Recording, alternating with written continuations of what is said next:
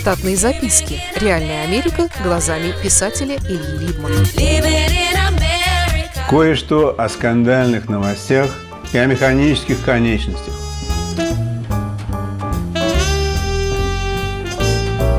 Думаю, что не только в Штатах, но в Штатах ощущалось особенно, когда какую-нибудь главную, не слишком хорошую новость нужно было своевременно предотвратить интересам толпы к другому. С тех пор, как радио и всякие другие волны прочно овладели вниманием масс практически повсюду, люди часто себя ловят на мысли, что еще 20 лет назад они не сидели в майке и в прожатых на коленях трениках перед одним из экранов у себя дома. Обычно в Штатах всякие новости в первую очередь отражают то, что происходит дома в стране.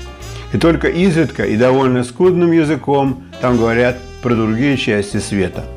У американцев глубоко воспитано чувство поменьше интересоваться другими, да и то по минимуму.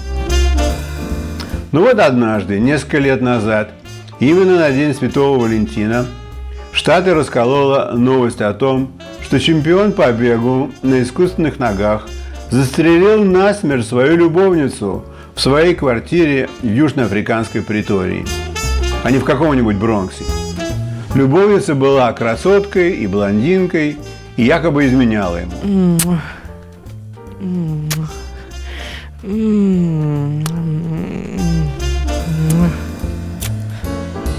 Сам Оскар Писторис с 11 месяцев от роду не имел ножек. Но это не помешало ему дорасти до 1 метра 55 сантиметров, набрать вес 80 килограмм и, кроме прочих испытаний, пробежать гонку памяти Камилы Калимовской в Варшаве в сентябре 2011 года. Короче говоря, по непонятным причинам американского обывателя добровольно принудительно погрузили в необычные новости. Elizabeth Smart told the jury in Salt Lake City. Mitchell and his wife was of torture urgency during the nine months she was in captivity. Оказалось, что кроме застрела любовниц, у некоторых американцев есть общий интерес и к искусственным ногам после военных действий в Ираке. Хочу отметить, что Оскар в суде ходил на голых культях в носочках, чтобы вызвать жалость, и что в тюрьму ему не разрешили взять с собой его алойных прыгалок для пробежек на тюремной спортплощадке. Каким-то непонятным образом, примерно в ту же пору, я познакомился с молодым мужчиной, чья маманя примерно за год до этого попала под городской автобус. И, как оказалось, довольно успешно. Ей присудили миллион долларов и пожизненный протез. Но протез должны были установить только после того, как остаток ее ноги окрепнет и забуреет. А до той поры бедная женщина была буквально пригвожена к постели. Но деньги у нее уже были. Ее сын, мой знакомый, с которым мы встречались через день в спортзале, вынужден был купить ей лаптоп Apple со всеми прибамбасами, чтобы она не скучала. Она и не скучала. И очень скоро по лестнице к ней на второй этаж начали циркулировать с нескольких любовных сайтов кандидаты на ее руку и сердце в реальном времени. Венец творенья дивная Диана Вы сладкий сон, вы сладкий сон Виденьями любовного дурмана Она хотела выйти замуж и не скрывала того, что у нее пока нет ноги, но есть миллион долларов. Многие из обожателей обещали ее носить на руках до первого протеза, но она не спешила давать согласие. Тем временем ее сын в связи с изменением материального положения в семье оставил работу, ведь ему теперь нужно было крутиться вокруг матери, богатой, и возить ее на примерки протеза. Так вот, именно там, на примерке обуви, он познакомился с девушкой. И сначала подумал, что и она привезла кого-нибудь из своих родственников по сходному делу. Но оказалось, что вовсе нет. Девушка приехала получать для себя новую сезонную обувь. Она ходила на таких же пружинках, как и у нашего чемпиона из Притории, потеряв свои ноги в Ираке. Ей поставили механический.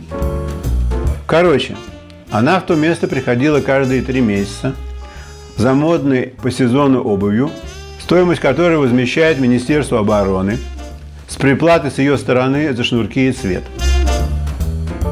Я твердо верю, что приятель мой с этой девушкой сошелся на почве механических ног, а впоследствии сделался ее любовником.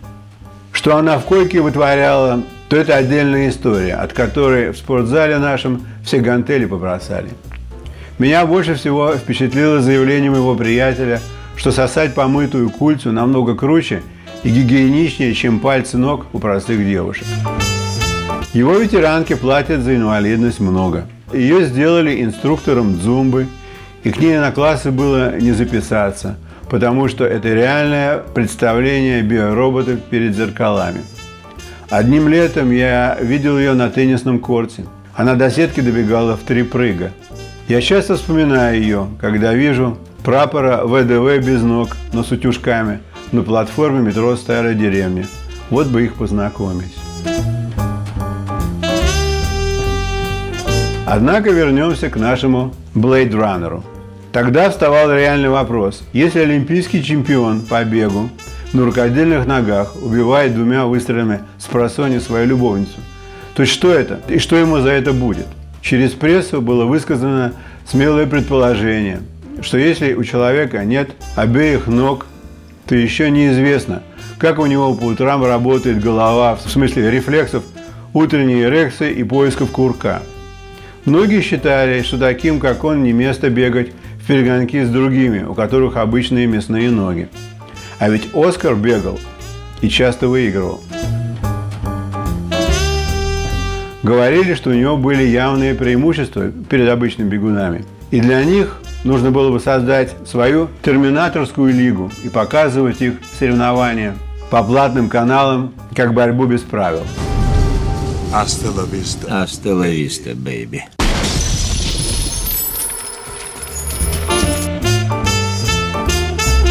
Еще говорили, что наделенные сверхчеловеческими возможностями, такие люди перестают пользоваться человеческими законами сожительства. И наш бегун, как грек по происхождению, наверняка считал себя сыном Зевса и Серны.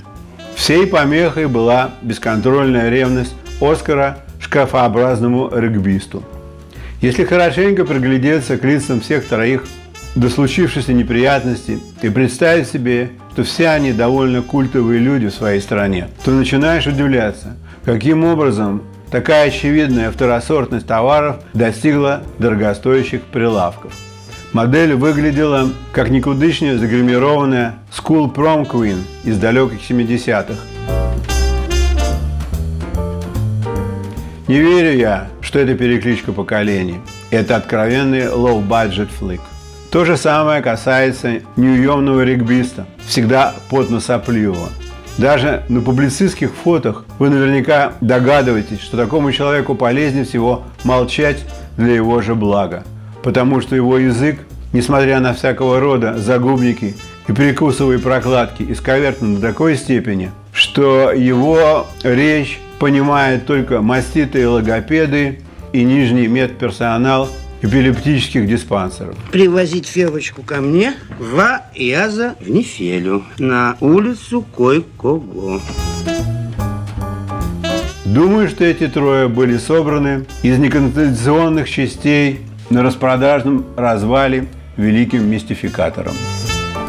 Возможно, что безногому были дарованы олимпийские пружины вместе с подшитыми в подкорку инструкциями «Бег на пружинках для чайников», как часть того же плана. Думаю, что этим скандалом всех американцев успешно отвлекли от главного на довольно долго. Но только чего? Время спустя американцы и подумали, как же не стать обмешуренными опять. Кстати, Оскару дали 6 лет тюрьмы и еще 7 пирогам после всего. Штатные записки. Реальная Америка глазами писателя Ильи Либмана.